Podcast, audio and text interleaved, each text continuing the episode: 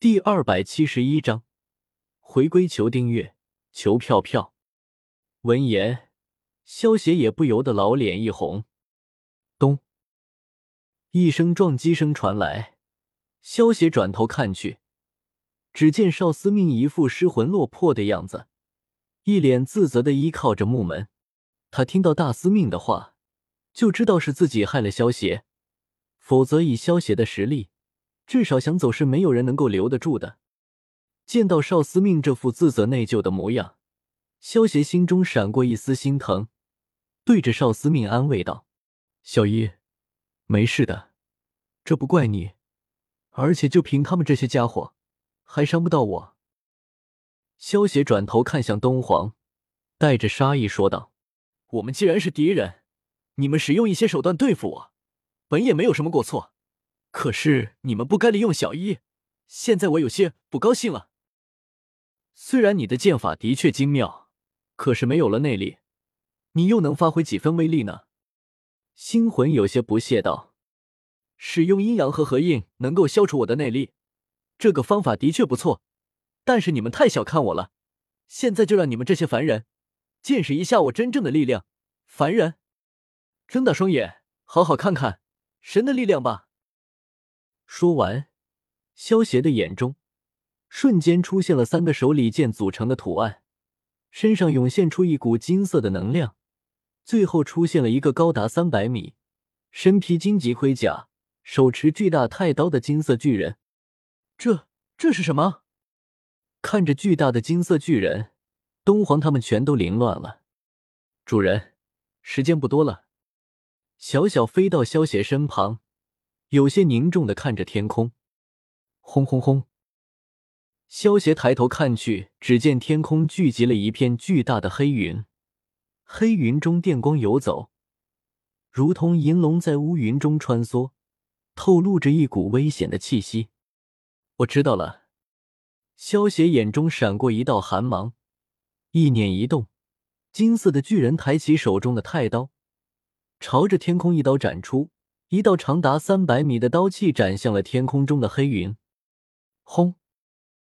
刀气和黑云相交，一时间天地失色。下一刻，一道耀眼的光芒充斥整个天地，天空之中的黑云一丝不剩。皎洁的月光洒在高大的金色巨人身上，金光四射，如同天神下凡一般。咕咚！见到这一幕，东皇他们。齐齐咽了下口水，原本以为抓的是狮子，谁知道这狮子拔了牙，竟然会变成神龙。巨子难道是神仙吗？大铁锤看着自己还没金色巨人的脚趾头高，一脸震惊的叫道。道直他们此时也是一脸的目瞪口呆。原本还准备和你们慢慢玩玩，可是现在时间不多了。不过终究是要给你们些惩罚的。萧邪俯视着下方的东皇一行人，使出了阅读。下一秒，东皇、星魂还有赵高这些男性，全都精神崩溃掉了。因为刚才在阅读空间中，他们被一万名壮汉轮着成成成整整抱了三年的时间，不精神崩溃才怪呢。原本萧邪还能在秦时明月世界待上大半年，结果却被他们给阴了。提前使出不属于这个世界的力量，被逼的提前离开。如果不处罚他们一下，萧协会觉得很憋屈的。至于燕飞、月神和大司命这些女性，全都被萧协使用阅读，将他们的记忆篡改，植入了沉浮登天楼的记忆，给强行收服了。小黄，登天楼就交给你和小凤照料了。小一是我的女人。也就是你们的少夫人，照顾好她。萧协对着慕容皇吩咐了一声，然后转头对着少司命喊道：“小一，等我，我一定会回来的。”萧协抬头看着天空中不断聚集的黑云，因为刚才萧协将天上的黑云劈开，这一次的雷云威力明显比上一次更强。使用世界旅游票，就好像走正规途径。所以，就算使用不属于这方世界的能力，也不会引起世界的敌视。而使用世界挑战卡，就好像偷渡。如果表现的跟普通人一样也没什么，可是，一旦使用不属于这个世界的力量，就会被世界驱逐。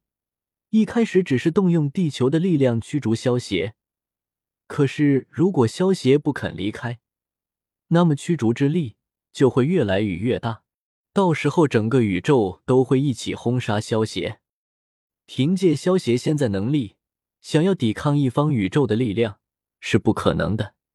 萧协如果不走的话，这方宇宙意识甚至会引爆地球来炸死萧协。所以，为了不连累少司命他们，萧协只有尽快离开，才是对他们最大的保护。小小，我们走吧。萧协有些不舍的看了少司命一眼，对小小说道：“明白。”小小点了点头，小手一挥，顿时一道白光包裹着萧协，带着萧协从秦时明月离开了。随着萧协的离开，天空中的雷云。也慢慢消散，那种让天地生灵觉得压抑的天威也慢慢消失了。少司命看着萧邪消失的地方，默然不语，玉手紧握，有些颤抖娇躯，证明他的内心并不平静。他的脑海中一直回荡着萧邪的话，背齿轻启，一脸坚定的自语道：“我会一直等你回来，少夫人。”跟我回登天楼吧。慕容皇走到少司命身旁，恭敬的说道：“嗯。”少司命缓缓点了点头。今日一战，阴阳家的高手全都折在这里了，罗网的人也全都精神崩溃掉了。接下来，登天楼和嬴政之间肯定会有一场大战。他得替萧协守护好登天楼。等萧协回来的时候，他要还给萧协一个。更加强大的登天楼，慕容皇带着墨家众人，还有月神这些被萧邪使用阅读篡改了记忆的人，一起朝着登天楼赶去。他要将这里的情况赶紧告诉给慕容凤。嬴政竟然联合阴阳家的人对付少爷，虽然少爷没有受伤，但是也被迫离开了。慕容皇美眸中闪过一道寒芒，暗道：“那么接下来。”嬴政，你准备好迎接登天楼的怒火了吗？如果萧协还在这个世界，便会发现这个世界并没有在他离开后就停止了运转。可是萧协已经离开了，所以他并不知道这里发生的一切。回来了吗？萧协回过神来了，发现自己出现在了熟悉的崇拜空间中，有些感叹道：“呜，我的零食，我的电视。”我来了，小小如同一匹脱缰的野马，整个人直接扎进了零食堆里。